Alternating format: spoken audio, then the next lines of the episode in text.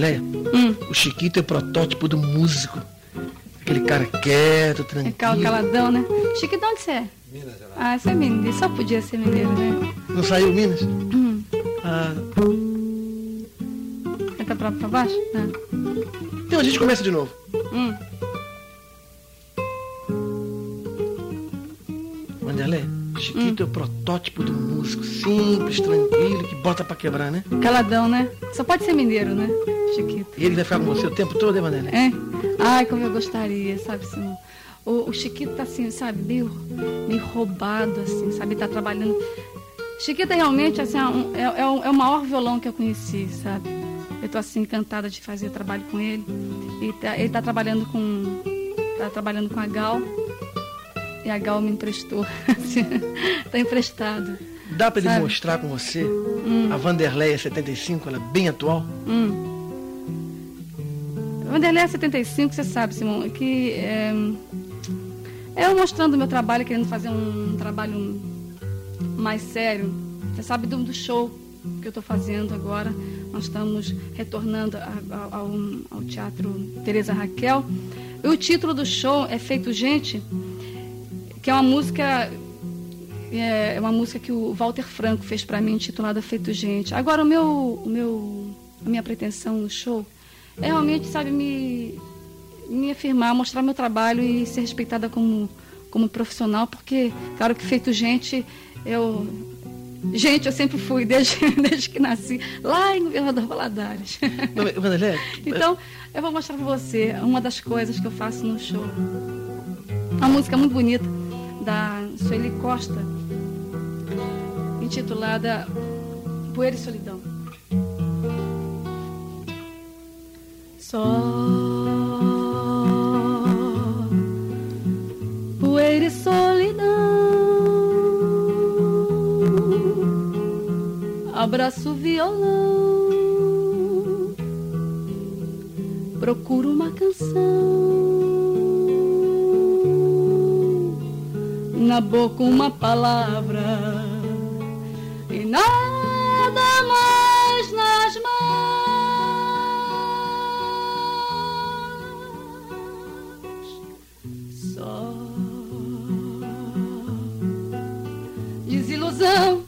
poeira. O coração receia a ilusão primeira. Difícil este momento. E triste é o nosso tempo.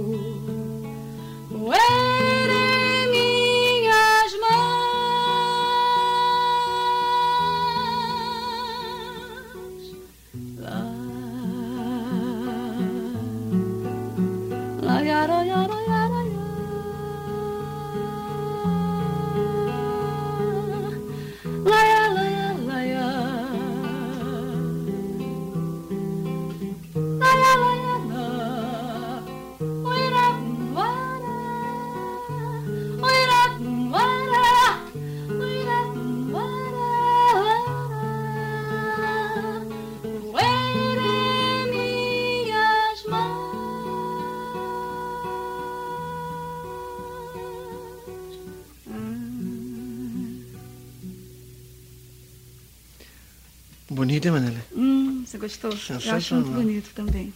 Eu acho melhor o Chiquito ficar conosco mesmo até o fim, né? Ah, eu acho. Você fica, né, Chiquito? Fica. Chiquito falou. Quando o- a gente tem lido aí umas entrevistas que você tem dado, que o pessoal está dizendo assim, externurinha, externurinha. Não, não é esse ternurinha, né? Quem é não, não deixa de ser nunca, né? Agora, só que eu não sou apenas ternurinha, não, sabe? Então, eh, como eu acho que, que realmente a, a, a, a carreira, o trabalho tem que ser integrado no que a gente é como pessoa, então eu quero que as pessoas me, me mostrar como, como eu sou, na verdade. Eu sou ternurinha, mas também, sabe, de vez em quando sou ferinha também, sabe?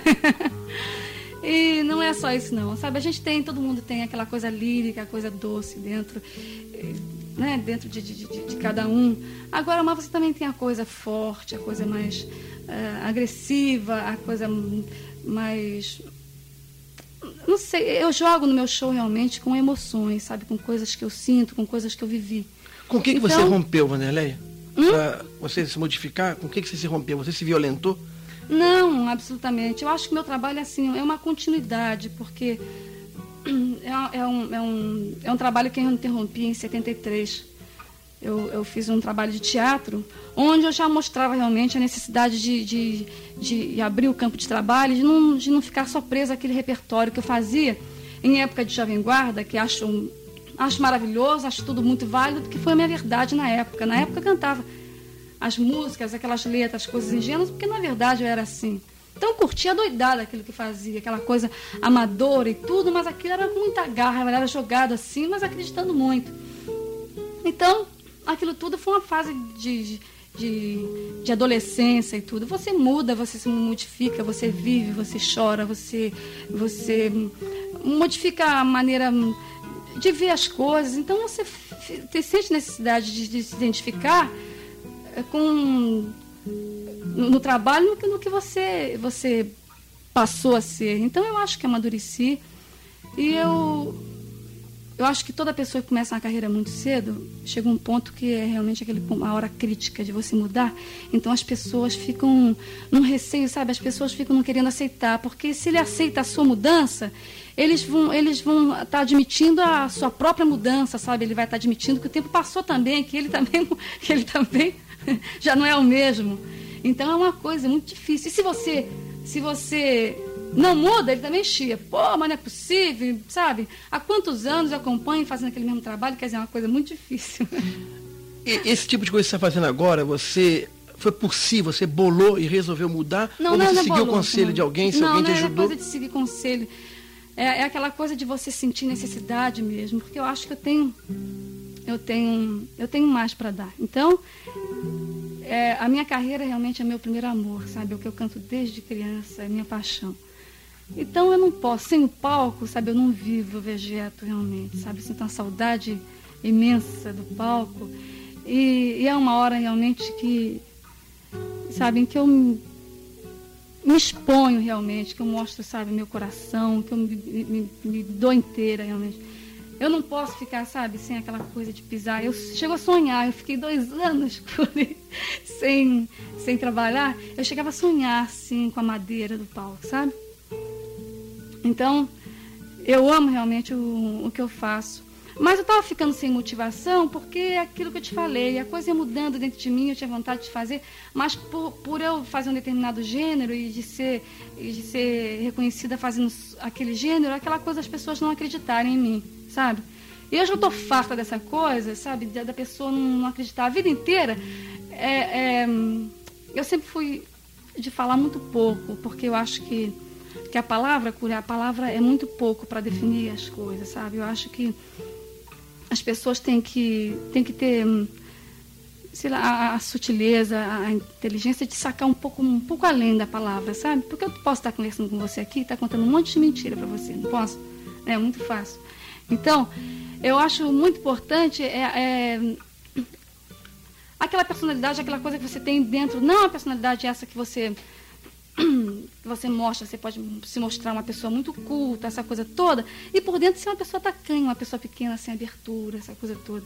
Então, mas eu sempre fui uma pessoa muito, muito calada, muito fechada, porque eu achava que, mas eu achava que as pessoas me entendiam. Quando fazia o Jovem Guarda, então sempre fui assim, apontada como, ah, é porque é sombra do Roberto Carlos, essa coisa toda. As pessoas não entendiam. Eu tinha consciência da minha condição ali dentro. Eu fazia parte realmente de um movimento. Mas as pessoas ficam sempre, sabe, negando, negando o seu trabalho. E você tem que provar todo dia que tem valor e as pessoas não entendem, não enxergam essa coisa toda. Então, eu realmente eu, eu cansei disso, sabe? E eu praticamente parei com tudo. Foi numa época que eu parei por motivos pessoais e porque realmente eu estava, sabe, estava absolutamente farta de, de tudo, sabe? Eu queria me renovar no meu trabalho, eu queria motivação, uma abertura para fazer uma coisa que eu sentisse muito mais, sabe? E quero sim, eu quero sim que, que com o meu trabalho, eu gostaria que as pessoas fossem ao, ao, ao teatro e realmente pudesse ver e pudesse. Eu aceito a crítica, mas depois que ele tenha, tenha visto, sabe? Vá ver, vá ao espetáculo. Eu realmente estou tô, tô, eu tô recomeçando uma carreira. mas recomeçando com muito amor, sabe? E acreditando muito. Wanderlei, nós vamos colocar uma gravação sua hum. da fase, aquela fase Jovem Guarda, e depois Sim. eu quero que você, com Chiquito, mostre uma coisa atual de novo. Tá ok. Pra gente ver a diferença. Tá bom. Tá? Deixa eu ver. É, tá. Não. Hum? Hum, hum. Que tom que a gente fez o. Nós estávamos aqui lembrando de, de, músicas antigas e coisas que eu curto. A gente lembrou de Lupicínio Rodrigues. De Felicidade, né? Não. Essa é Saudade Mata a Gente. Você quer essa? Curi. É uma boa, hum? João de Barro, hum. né? Uhum.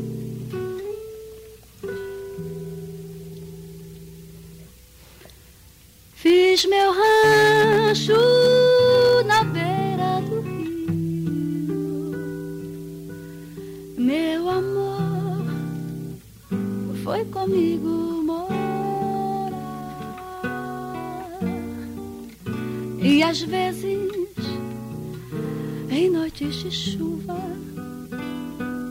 bem me abraçava pra me agasalhar.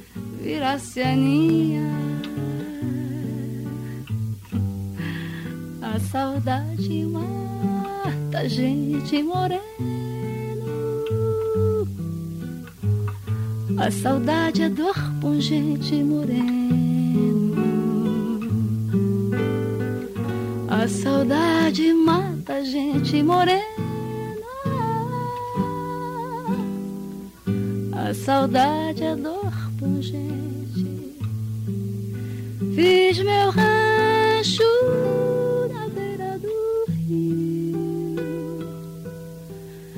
meu amor foi comigo morar. E às vezes em noites de frio meu bem me abraçava pra me agasalhar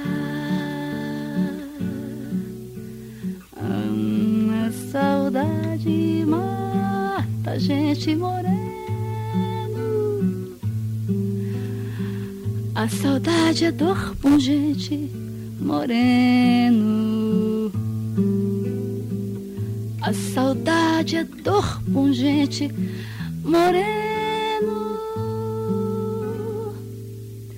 A saudade mata a gente.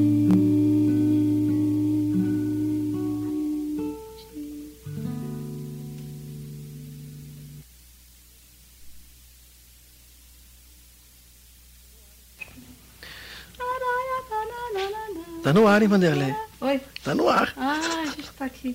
Tá tão gostoso esse encontro, esse bate-papo. Eu queria que você falasse sobre o governador Valadares. Ah, de governador Valadares, eu sei assim. Muito pouco, Simão, porque eu, eu praticamente nasci com dois meses. Eu fui para a cidade de Lavras, é, mas é sul de Minas, né? Bem mais interior, uma cidade menorzinha. Eu tenho muito carinho por governador Valadares, porque Sabe, a cidade que a gente nasceu, a gente tem. Realmente é uma época em que papai estava trabalhando com uma, uma companhia de, de trabalho de terraplanagem, aquela coisa com os garimpos, aquela coisa de pedras preciosas. Então, assim, muita coisa que, que papai contava, que mamãe conta e tudo. Agora, de Lavras, eu sei dizer mais porque de Lavras eu vivi até seis anos de idade. Então, coro, coroei muito Nossa Senhora, sabe? Aquelas festas de igreja, aquela coisa toda. De lá tenho muita lembrança. Sua família era muito rigorosa com você? Seus pais? É um pouco, sim. Sabe que família... Eu sou filha de... de neta de, de, de libaneses, né? morando no interior de Minas, quer dizer, você imagina que realmente. Mas com muito, muitos filhos, eram uns 13. Então fui criada assim, muito solta, sabe? No campo, subindo em árvores. Seu nome é Vanderlei, né? Meu nome é Vanderlei. E o sobrenome, esse sobrenome árabe? É Charlotte Najem Boer Salim. Você fala árabe? Não. Palavrão? Só, Só palavrão. Vanderlei, tem alguma música assim que caracterize assim, essa fase de, de Governador Valadares, de Lavras, que sua mãe hum. cantava, que você ouvia, aquela coisa de criança? Hum. Eu tenho uma música que eu me lembro, eu tenho a impressão que é, é, é folclore, e, mas eu, eu ouvi assim nas festas de colégio, e que era muito engraçada, eu vou mostrar pra você, quer ver? Assim. São João tererem, tem uma gaita quando toca roca bate nela. Todos os anjos tocam flauta, tocam flauta aqui na terra. Lá no centro da avenida tem farol, farofa escorregou. Agarrou celular sem meu vestido, deu uma queda e me deixou. Maria, tu vais ao baile, tu leva o chile, que vai chover. E depois, de madrugada, ai, ai, ai, toda molhada, ai, ai, ai, tu vais morrer. Acho que era um folclore meio português, hein? São João tem uma gaita, raita, quando toca, roca, bate nela. Todos os anjos tocam flauta, rarota, tocam flauta, rarota aqui na terra. Lá no centro, em toda a avenida, tem farol, farofa escorregou. Agarrou o sororão sem meu vestido, tu deu uma queda, de me deixou. Maria, tu vais ao baile, tu leva o Charlie e vai chover. E depois de madrugada, ai, ai, ai, toda molhada, ai, ai, ai, tu vais morrer. São João tem uma gaita, gaita, quando toca, toca, bate nela. Todos os anjos tocam flauta, volta, tocam flauta, volta aqui na terra. Você lembra do primeiro baile que você foi? Um primeiro baile? Bom, mas isso já não foi mais em, em Minas, né? O primeiro baile já foi aqui, já morando no Rio de Janeiro. Você veio com seus pais? Vim, vim com a família toda. E o primeiro baile é, foi uma coisa assim, foi muito importante, marcou muito. Eu me lembro bastante porque eu fui, meu irmão me levou, meu irmão mais velho me levou a um baile onde tocava o Jaime Sua Música. Eu tinha 14 para 15 anos. E aí eu sabe? Fiquei assim entusiasmada, era um conjunto muito bom, sabe? Com um balanço muito grande. E eu me empolguei e, e subi no palco e cantei um, umas duas músicas e fui contratada e comecei a ser crooner do Jaime Sua Música. E foi a primeira vez que você cantou? Você deu na telha e subiu cantando? Não, eu, eu, gostava de cantar, sempre cantei, cantei em Lavras. É, quando criança, com três anos de idade, eu, eu, eu cantei para uma festa, era para um leprosário em, em Lavras. E sempre cantando, cantando para os amigos em casa e tudo. Depois participei de programas infantis e tudo. Até que é, passei a trabalhar realmente profissionalmente como, como crooner. Depois fui convidada para ser crooner do Astor. Do trombone? trombone, é. Na época que ele tinha como pianista o Vadico. Você conheceu Você o Vadico? Lembra, conheci o Vadico. Ah, fala nele, fala nele. Ah, uma criatura muito... Era hum, uma criatura muito calada, sabe? Mas eu tinha com ele, é, porque era assim, é, na época do, do Astor, eram toda essa turma de sopro que até hoje trabalha e são, são músicos até hoje, é, essa turma toda de, de violinos é, que, que, nós temos trabalhando na Globo, tudo, é tudo um pessoal que trabalhou comigo em época de, de de orquestra. E todo mundo tinha um carinho muito grande comigo. E o Vadico, eu me lembro do Vadico assim, com muito carinho. E na época que ele morreu, foi uma época que nós estávamos trabalhando juntos. E aquela coisa me chocou muito eh, pela criatura sensível que ele era e, e amigo. E amigo, sabe? Junto com, com o grupo também trabalhava o, o, o Alberto das Neves. Era Alberto? Não, eu faço confusão agora, porque agora estou trabalhando com o irmão dele. Wilson. Era o Wilson das Neves, na época, era o baterista do Astor. E é isso, eu tenho muito pouco para falar do Vadico, porque realmente ela é uma pessoa muito fechada, mas sempre assim, é, sempre com muito carinho, sabe? Eu lembro da figura dele. O seu primeiro encontro com o Roberto, com o Erasmo Carlos, a gente tem que falar nele, né? Não, é lógico, mas claro.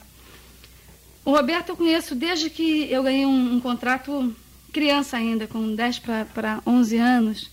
Eu ganhei um contrato para gravar músicas infantis na, na CBS, naquela época era Colômbia. E o Roberto, já conheci, conheci, o Roberto nessa ocasião, lá transando dentro da, da, da CBS. Ele já preparando, já, ele já, tinha, já havia gravado um, um, um disco, um disco de bossa nova, e estava se preparando já para fazer o, o primeiro disco dele na gravadora. Então, na época, eu não, eu não cheguei a gravar porque o papai achou que, que não devia, porque eu ainda estava continuando estudos, aquela coisa toda, me, me, me tirou da carreira, eu não, eu, não, eu não gravei profissionalmente. Mas depois que voltei a fazer um trabalho de cruz, que eu comecei escondida do papai, né? Depois, quando passei a trabalhar com o Astor e tudo, o Astor, por coincidência, era o diretor. Na fase que eu fui contratada, quando criança, era o Roberto Corte Real. Depois, na época de, de, de Kruner, estava o Astor como um diretor artístico da, da, da gravadora. Então, um, o Astor conheceu o papai e tudo e convenceu de que eu devia fazer um disco.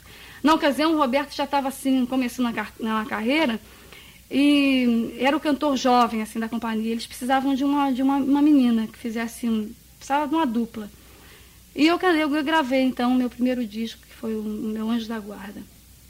Era um twist. Você dá uma palhinha dele. Da época do rock. Você lembra um pouquinho? Ó oh, meu anjo da guarda, eu quero saber Porque ele partiu, anjo, me diz por quê Porque sem ele, anjo, eu não quero mais viver E tinha uma coisa assim de soluço que caracterizava a música E soluço teu, você que bolou? Era uma coisa que eu sentia na hora e, e a gente fazia uma coisa realmente muito amadora e, e uma coisa que a gente curtia ali dentro, sabe? Não se tinha assim um, uma preparação de arranjo, não tinha nada. Era uma coisa muito, sabe, Renato os Blue Caps atrás, aquelas guitarras. Aí saímos, saímos com, com um disco embaixo do braço, né? Rodando assim todas as rádios, aquelas rádios, alô, vamos acordar, seis horas da manhã, de seis horas da manhã até, até quando desce, né? Então éramos um grupo, eu, Roberto, na ocasião o Erasmo o Erasmo não cantava ainda sozinho, ele era guitarrista do Renato Seus Blue Caps. E era um movimento assim muito discreto, porque ninguém realmente achava, eles achavam que a gente fazia muito, muito barulho, sabe? E, e, não tinha assim um produtor que tivesse a coragem de nos colocar no ar, assim, num programa de televisão. Você ser... achava que vocês faziam muito barulho? É? Você particularmente achava? Não, eu achava, porque era uma coisa assim de, de, de, de, de eu gostava daquela coisa, porque eu me, eu me, me influenciei com, com, com o rock, porque pela aquela coisa rítmica forte do rock, sabe? Aquela coisa. Então, aquela é, é, na época de. De, de Bill Haley, aquelas coisas de, de Elvis Presley, aquela coisa eu curtia, eu achava muito, sabe, engraçado aquela música, me envolvia. Então a gente fazia aquilo realmente com, com, com empolgação mesmo, mas era uma coisa realmente muito amadora. E, e muito de um grupinho, um, grupinho realmente que curtia a música estrangeira. E a única coisa, a coisa que eu acho importante que nós fizemos é porque nós capitalizamos a coisa para o nosso. Porque hoje, como você vê, hoje em dia acontece coisas de, de, de cantores brasileiros estarem gravando uh, com nome estrangeiro e com com músicas em inglês e tudo. Naquela época era para ter acontecido aquilo, mas eu acho que o movimento, com o nosso movimento, a coisa, porque pintava uma música, uma música chegava e estourara, seria sucesso aqui, a gente pegava essa música, recebia esse material com antecedência, fazia um, as versões e lançávamos, quer dizer que a coisa ficou, um, sabe, mais uma coisa mais nacional. Mas é aí que você quer saber mais? Que que Quando é que a coisa começou a se chamar Jovem Guarda e esse movimento ah, da Jovem Guarda? Começou, Jovem Guarda começou. Então era um movimento aqui que, que acontecia no, no, Rio de Janeiro. O Rio de Janeiro dá muita penetração para o norte, né? Então, aquela, aquela, aquela piada de estourou no norte, é porque realmente dá, sabe? Agora não, porque Rio de Janeiro, Rio de Janeiro realmente é, é, é uma praça que, que que dá realmente, se você acontecendo com a música aqui, praticamente a coisa hoje pinta, sabe, imediatamente em São Paulo, no resto do Brasil todo. Mas antigamente não. Então, é, com o pequeno sucesso que a gente alcançava aqui, a gente começava a viajar para o norte. Eu me lembro da primeira viagem que o Roberto Carlos fez para o norte. E nós paramos assim na, na esquina da, da, da, Avenida Rio Branco com, com Santa Luzia, sabe? Aquela lançada, aquela aqui, aqui no Rio, de Janeiro.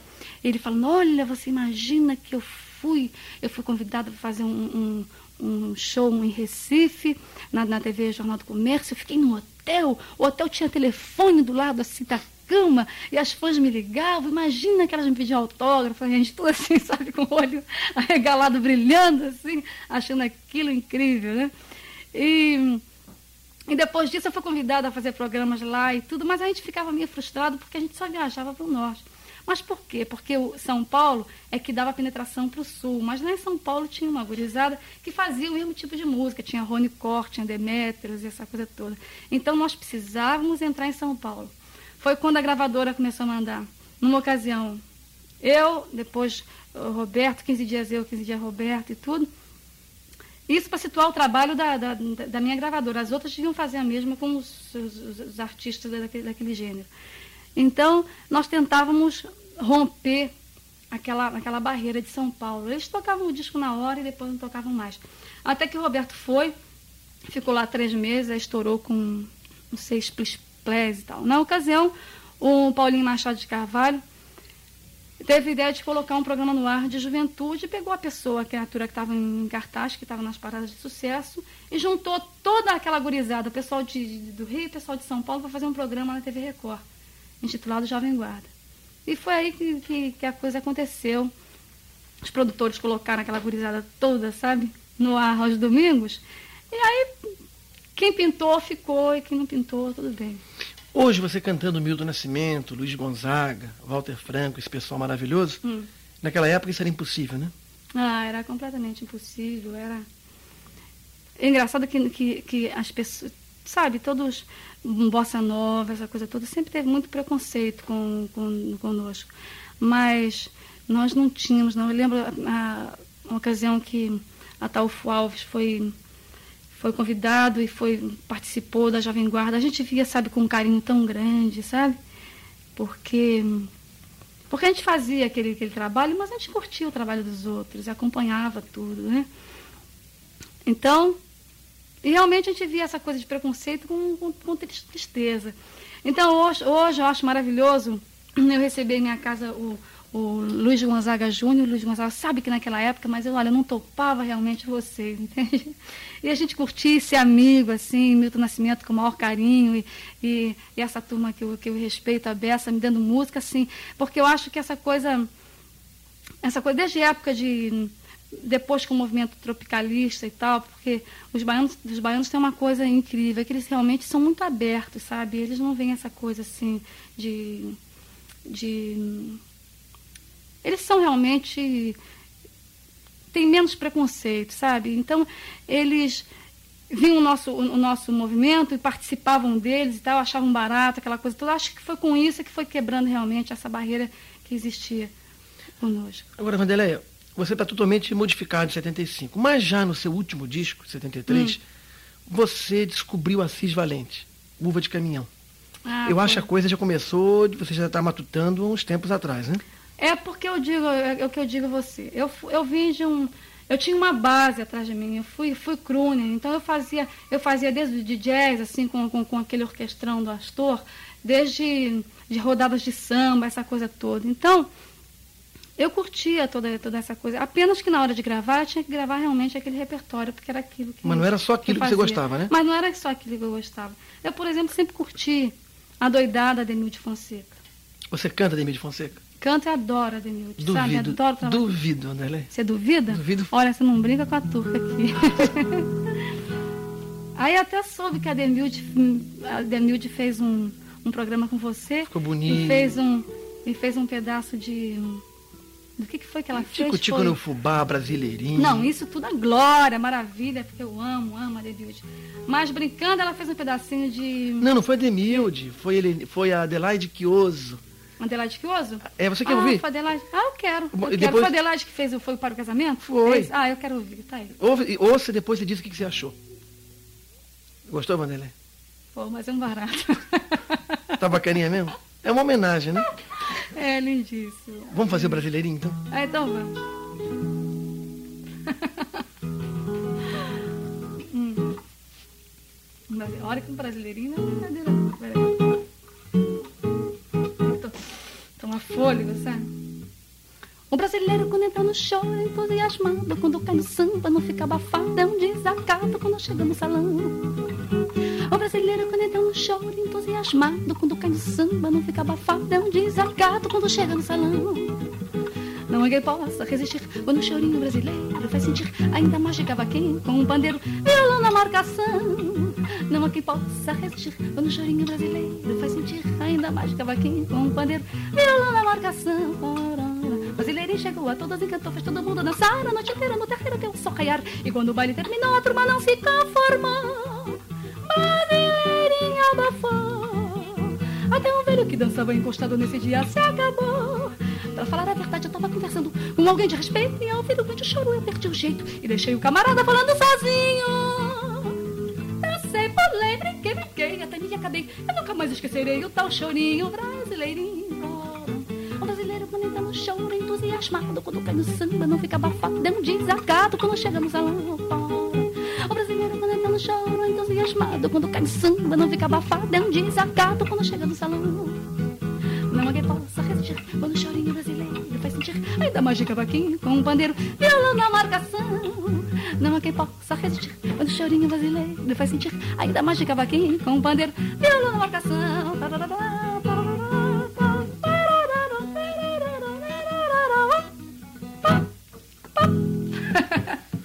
Chiquito tá incrível aqui, atacando de brasileirinho. Ele é um cavaco, um cavaquinho incrível, mas Esqueceu de trazer o cavaquinho, né, Chiquito? Wanderlei, sabe o que eu acho muito bacana em você? Hum. É que nessa época agora que os, os americanos estão fazendo tudo para ressuscitar o rock, que tem uma certa analogia com a Jovem Guarda, você parte para uma jogada totalmente distinta. Hum. Eu acho até um trabalho quase que pioneiro, sabe? É, Porque eu vi na sua é, casa, inclusive, é. você pesquisando, e você não pode negar que eu vi Frevo, Capiba, Nelson Ferreira, Ah, Luiz isso eu curto, Gonzaga. é, eu curto muito, sabe? Eu acho sensacional essa jogada sua atual. Eu acho que daí. Eu curto muito, você sabe por quê? Eu comecei assim. Nessa, fui descobrir isso, isso praticamente hoje. Mas é que eu vim, eu vim de, de Minas, sabe? E lá a influ... eu não tive assim uma influência de sambão, sabe? Do, do sambão propriamente dito, não. Mas muita influência assim de, da, da coisa mais do norte, é o que chegava pra gente lá no sul de Minas, sabe? Aquelas coisas do o, o baião do, do, do Luiz Gonzaga, essa coisa. Então essa coisa rítmica ficou, ficou guardada, assim, adormecida dentro de mim. Então quando eu descobri, é, nessa ocasião eu tive eu tive nos Estados Unidos um, um ano e tal, e eu tive que no intervalo vir aqui correndo e gravar uma música. Eu peguei uma música do, do Erasmo Carlos, intitulada Mané João, e dentro do estúdio nós fizemos uma coisa assim que eu, que eu, eu curti muito e achei um, um, um trabalho muito, muito importante. E quis partir daí para desenvolver isso, porque eu acho que, que a coisa rítmica do norte, sabe, é um, é um negócio maravilhoso. Então nós pegamos a música do, do, do Erasmo Carlos e colocamos. Então realmente são todas as minhas raízes, todas as minhas, as minhas influências. A coisa de, de, de balanção de Baião do Norte com a coisa de, de, de acompanhamento, sabe, de banda americana atrás. Então ficou um trabalho em que eu acho, eu achei muito importante realmente me, de uma hora para outra, sabe, acender uma luz assim, eu digo, sabe, é isso aí o meu trabalho e, e eu me sinto realmente muito bem fazendo isso e quero desenvolver esse trabalho. Então foi quando eu realmente plum, cortei, sabe, aquele cordão umbilical e me desliguei praticamente do, do, do rock, assim, no seu aspecto realmente original. Quer dizer, o ponto de partida foi o Mané João. Foi Mané João. Wanderlei, você me falou rapidamente, assim, passando, que o pessoal da Bossa Nova tinha um pouco de prevenção em relação ao É, trabalho tinha. que a gente outro fazia. dia, outro dia teve em casa o Menescal, sabe, o Menescal, Agostino dizendo para mim assim, olha, eu achava incrível, todos eles é incrível, é engraçado o, encontro, o nosso reencontro, né? Todos eles, eles são muito sinceros em dizer que realmente não gostavam. Olha, eu não curti absolutamente. E, e hoje é um amigão meu, sabe, que curte meu trabalho e tudo. Eu acho isso, acho maravilhoso, eu acho, um- eu acho muito legal reencontrar esse pessoal todo, porque pior se fosse ao contrário, sabe? Se a gente se curtisse muito, não sei, assim, de, de longe, depois quando se fosse, fosse conhecer mais de perto e tivesse uma outra impressão. O Menescal é Bossa Nova puro. É. Agora, eu quero saber se Tom Jobim, se você Hum. conhece Tom, se já esteve... Olha, eu fui conhecer o Tom Engraçado, não aqui no, no, no conheci assim de, de, de, papo, não aqui no Brasil. Nessa época que eu morei em Los Angeles, eu, eu tive a oportunidade de conhecer o Tom assim, mas, sabe, de uma maneira muito especial. O, o Tom passou o Natal, o Ano Novo comigo, minha casa, sabe? E lá eu tinha um piano, um, um piano assim de, de minha cauda, numa salinha de som. E o, o Tom chegava lá em casa, assim, às vezes para jantar à noite, umas 8 horas da noite, sabe? E ficava com a cervejinha dele, tudo, a gente num, num piano, numa sala assim, quietinho, esquecido da vida. Passávamos a noite inteira, às 8 horas da manhã, nós estávamos na, na, na cozinha tomando café e, e, e, batendo papo, sabe? Então, estão mostrando as coisas todas dele, assim, e realmente é uma pessoa que eu tenho profundo respeito e, e maior carinho, sabe? Não só como profissional, mas como, como ser humano, que, é, que é, é lindíssimo. O que você está fazendo nos Estados Unidos esse tempo todo? Eu fui nos Estados Unidos por, como eu te falei nessa entrevista, por motivos pessoais. O, o José Renato precisou fazer um tratamento e tudo. E eu estava nessa, nessa ocasião. Quem é de... é José Renato? José Renato, meu Deus do céu, ah, meu noivo. Sua cara é metade? É, é meu marido. Uhum. Então, o José Renato teve que fazer o tratamento. E eu, eu achei que ele sozinho não iria mesmo, sabe? Ficaria muito, muito isolado lá. Era uma coisa que. E eu realmente achei que, que, que deveria ir. E estava numa hora também que eu estava com vontade de parar um pouco para pensar e tudo. Eu acho que foi muito bom. Foi bom nos dois sentidos. Foi bom para o Zé Renato e foi bom para mim também, que me deu um tempo, assim, para que eu pudesse me reencontrar. O Tom mostrou alguma música para você que você assimilou e que você canta? Ah, uma porção. É, o, o Tom mostrou uma série de coisas, inclusive o, o Lígia, ele mostrou na sua forma original. Se você me pedir agora para cantar, eu, eu acho que. Porque agora eu já ouvi a, a eu já ouvi a, a, a, mudança e tudo, eu já estou confundindo, sabe? Não mistura, não tem importância. É bom ah, o depoimento aqui, deixar registrado. Eu nunca lhe telefonei, nunca fui ao cinema, nem gosto do sol. Ah, não, peraí. Agora eu faço confusão. Mara, ah, amar é tão bom. Peraí. Acho que nem esse tom. Eu nunca lhe telefonei, mas. Ah, tá difícil. Tá difícil porque agora eu tô confundindo já. Tô confundindo com, com, com a gravação do Chico, inclusive. Mandela, então vamos falar um eu, pouquinho. Tava, eu tava agora mesmo cantando para pro, pro meu diretor aí, pro Laranja, mas agora tá, tá difícil de lembrar. Vamos falar um pouquinho sobre show, vamos falar sobre, um pouquinho sobre cinema que você hum. fez. Ah, sim. Eu fiz duas fitas. A primeira foi Juventude e Ternura, com Anselmo Duarte. E, de, e a segunda foi O Diamante Cor-de-Rosa, com o Roberto Erasmo. Com esse filme nós viajamos, nós estivemos no Japão, estivemos em Israel, e, em Londres e tudo. Sabe, foi muito gostoso porque principalmente foi o único, foi o último contato assim maior nosso, sabe? Foi uma coisa assim de, de, de convivência de uns de quatro, cinco meses, mas assim de todos os dias ali juntos, sabe? Eu tenho uma lembrança de, dessa época e do filme muito, muito querida. Wanderlei, então agora eu quero ver a sua memória se funciona. Hum, eu, eu, sou quero... ruim de memória, se você falar data, essa coisa toda, não Não, nada de data. Eu quero uma coisa que te deu alegria no Japão e uma coisa que deu tristeza e uma coisa que você achou bacana uma em Israel... Uma alegria no Japão? Uma, uma alegria e uma tristeza de Japão Ah, não, e tem uma Israel. coisa muito engraçada de... de deixa eu ver, do Japão. Ah, o Japão, quando nós, nós nos reunimos para fazer as tomadas de cena, juntava assim aquele, né, aquela, aquele bando de japonesinhas e crianças e moças e rapazes e tudo, tudo com a, com a máquina fotográfica na mão, né? E eles achavam, riam muito, sabe? Riam e ficavam assim, juntos, sabe, em grupinhos rindo. Aí eu fiquei, eu, eu ficava, por que será que eles riem tanto, né? E pedi, pedi uma, uma Anicei, tradutora nossa, que fosse saber por quê, né? Que eles acham muita graça. Disseram, não, sabe que nós achamos graça? É porque vocês são tão parecidos, sabe? Vocês são parecidos e vocês falam tudo correndo assim, cara, tudo correndo, o som. eu rio muito, falei, que incrível, porque é a mesma sensação que a gente tem deles. Depois, não, convivendo, estando lá, nós ficamos quase um mês. Então você começa a sentir, sabe, a diferença de traços, de tudo. Mas é realmente a mesma sensação que eles têm, nossa. Tanto é que o, que o, o chofer que ficava conosco, estava sempre confundindo o Roberto Carlos com o Erasmo Carlos e com, com, com o Roberto Farias. Eles achavam que ele, ele mandava, a pessoa dava um recado para ele, ele achava que tinha sido, sabe, o Erasmo, mas é com, porque vocês são tudo iguais. Eu achava incrível. Confundir a aparência de, Roberto com Erasmo Carlos é um negócio realmente difícil. Alguma coisa te desagradou no Japão? Não, não, maravilha. Eu ficava doida assim para acabar as filmagens para a gente ir para aquelas saunas, aquelas massagens. Sauna mista ou.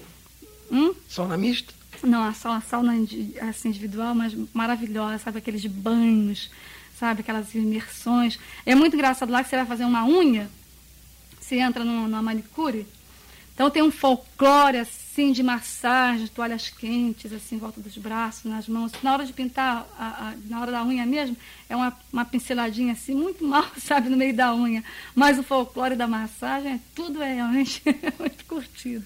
E Israel, diz uma coisa que você achou bacana e uma coisa que te desagradou. Não, Israel foi tudo lindíssimo. A visão de, de Jerusalém é uma coisa linda, a cidade toda tem um tom dourado, sabe? Aquelas pedras douradas e aquela, aquelas construções, assim, estilo árabe, aquilo tudo. Me emocionou muito, sabe? A visão, assim, do... do daquela... Onde, onde os, os judeus se, se reúnem ah, para fazer muro das aquilo, o muro das lamentações. É um negócio, assim, que me deixava realmente numa emoção de longe. Você ouvia, sabe? Aqueles choros, aquelas lamentações. É uma coisa que sabe, que me arrepiava assim a espinha, um negócio muito triste, lindíssimo. Você pelo sangue árabe, coisa... você não achou estranho estar em Israel, não? Não, achei engraçado que as pessoas, né, os, os, os, os árabes, os, os, os, judeus, assim, sabe, me parecia tudo assim uma, uma confraternização, sabe, todos ali, é uma, uma mistura realmente muito, muito estranha. Agora, uma coisa que muito engraçada é que eu e o, e o Erasmo, nós nos vestíamos de, de árabes, né? Mas acontece que você nunca. Fica sempre uma coisa assim. É sempre uma fantasia, você não consegue nunca se. se eles te. Não te confundem, né? Lógico. Agora eu estava um pouco, estava parada num canto esperando um take de filmagem, estava fumando, sabe? Então passou uns, uns dois árabes daqueles, sabe aqueles torcões assim, brabos, antigos, assim, sabe? E eu posso falar? Acho que posso, não tem, tem né? É palavrão? É. Mas é em árabe. Não, fala só, então só fala a primeira, porque pode ser que, sei lá, é melhor você falar só. É. É o char, né? É o charm. É? charm, né? Então, eles passaram por mim e disseram charm. Né? Pontinhos. O que, que, você fez? Porque eu estava fumando. Não, o que, você fez? Você respondeu? Né? Não, não podia responder, mas eu achei muito engraçado. Eu falei, realmente eu acho que não estou agradando. E depois aquela transação de.